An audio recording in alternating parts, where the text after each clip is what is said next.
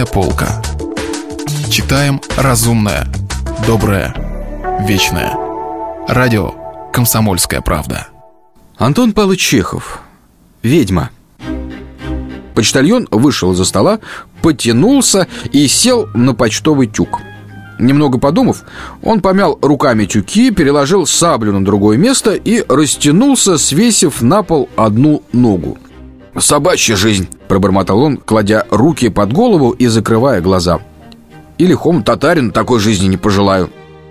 Скоро наступила тишина – Слышно было только, как сопел Савелий, да как уснувший почтальон, мерно и медленно дыша при всяком выдыхании, испускал густое протяжное «хх».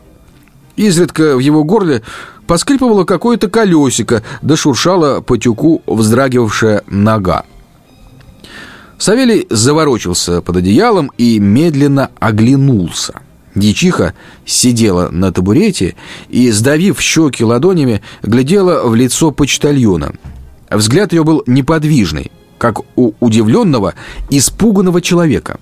«Ну чего возрилась?» — сердито прошептал Савелий. «А тебе что, лежи!» — ответила дьячиха, не отрывая глаз от белокурой головы. Савелий сердито выдохнул из груди весь воздух и резко повернулся к стене. Минуты через три он опять беспокойно заворочился, стал в постели на колени и, упершись руками о подушку, покосился на жену. Та все еще не двигалась и глядела на гостя. Щеки ее побледнели, и взгляд загорелся каким-то странным огнем. Дичок крякнул, сполз на животе с постели и, подойдя к почтальону, прикрыл его лицо платком. «Зачем ты это?»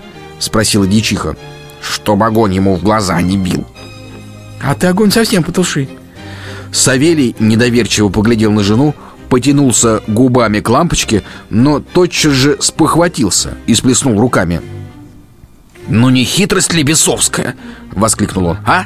Ну если какая тварь хитрее бабьего роду?»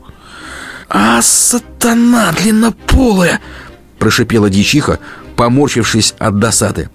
Погоди же!» И поудобнее усевшись, она опять уставилась на почтальона.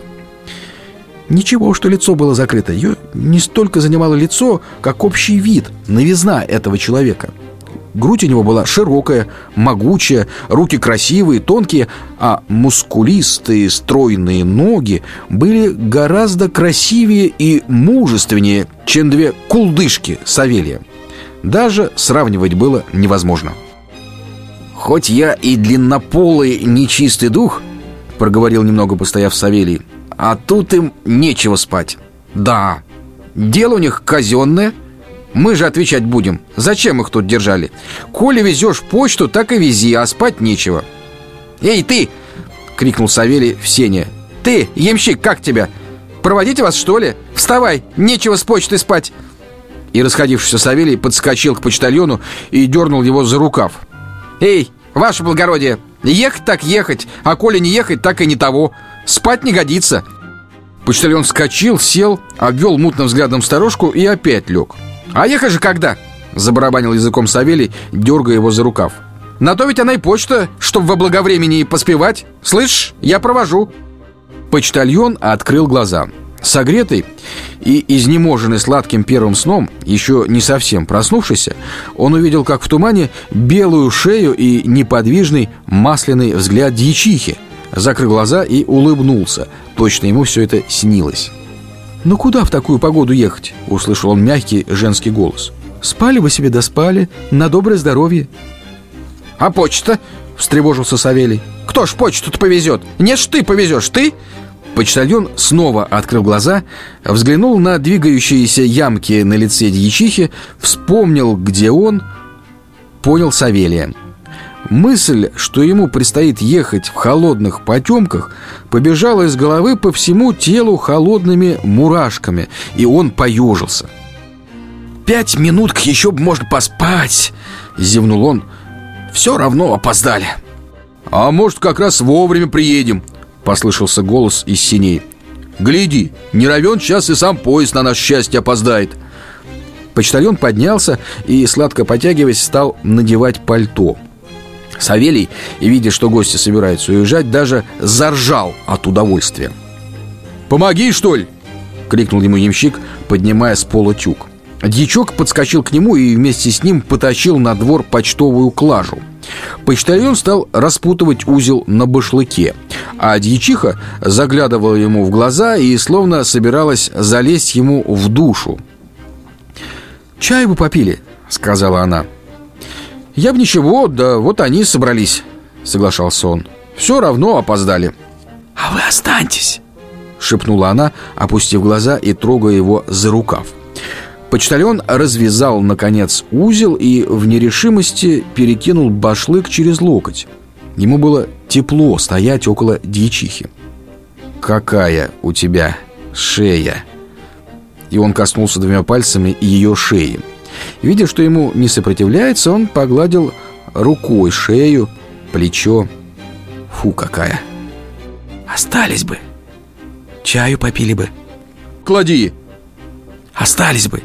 Ишь, как воет погода И не совсем еще проснувшимся Не успевшим стряхнуть себя обаяние молодого томительного сна Почтальоном вдруг овладело желание Ради которого забываются тюки и почтовые поезда Все на свете Испуганно, словно желая бежать или спрятаться, он взглянул на дверь Схватил за талию дьячиху и уж нагнулся над лампочкой, чтобы потушить огонь, как в синях застучали сапоги, и на пороге показался ямщик – из-за его плеча выглядывал Савелий. Почтальон быстро опустил руки и остановился, словно в раздумье. «Все готово», — сказал ямщик. Почтальон постоял немного, резко мотнул головой, как окончательно проснувшийся, и пошел за ямщиком. Дьячиха осталась одна.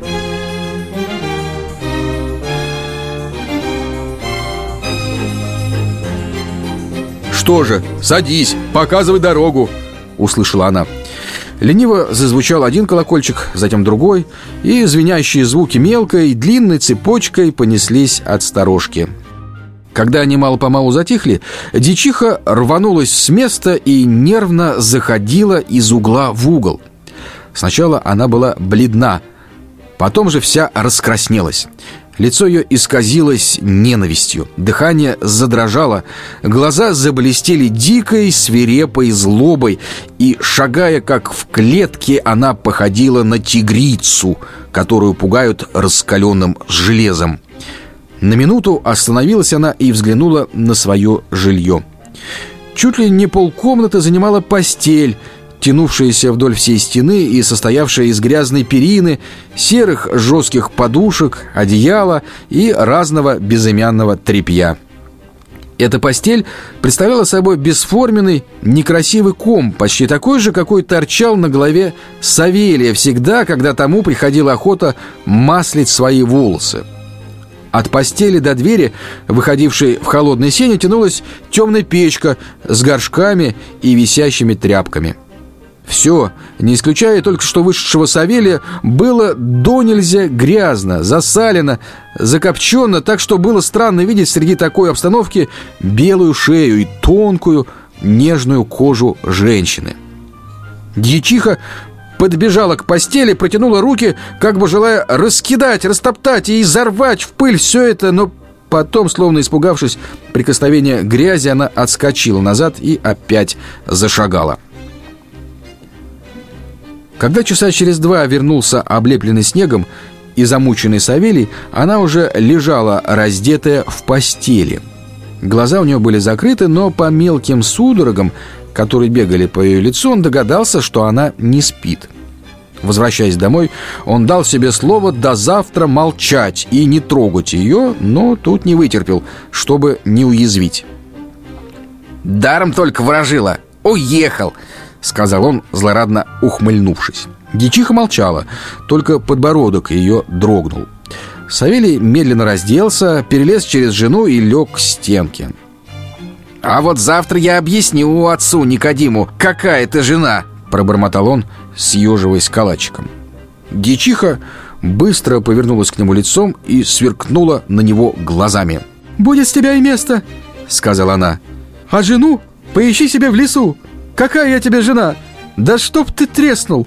Вот еще навязался на мою голову телепень, лежебока, прости господи. Ну-ну, спи. Несчастная я, зарыдала дьячиха. Коль б не ты, я, может, за купца бы вышла или за благородного какого. Коль б не ты, я бы теперь мужа любила.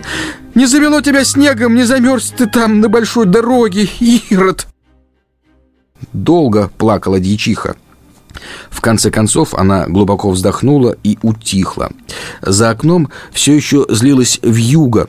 В печке, в трубе, за всеми стенами что-то плакало, а Савелию казалось, что это у него внутри и в ушах плачет. Сегодняшним вечером он окончательно убедился в своих предположениях относительно жены. Что жена его при помощи нечистой силы распоряжалась ветрами и почтовыми тропками. В этом же он более не сомневался. Но к сугубому горю его эта таинственность, эта сверхъестественная, дикая сила придавали лежавшей около него женщине особую непонятную прелесть, какой он и не замечал ранее. От того, что он по глупости, сам того не замечая, апоэтизировал ее, она стала как будто белее, глаже, неприступнее. «Ведьма!» — негодовал он. «Тьфу, противная!» А между тем, дождавшись, когда она утихла и стала ровно дышать, он коснулся пальцем ее затылка. Подержал в руке ее толстую косу. Она не слышала. Тогда он стал смелее и погладил ее по шее.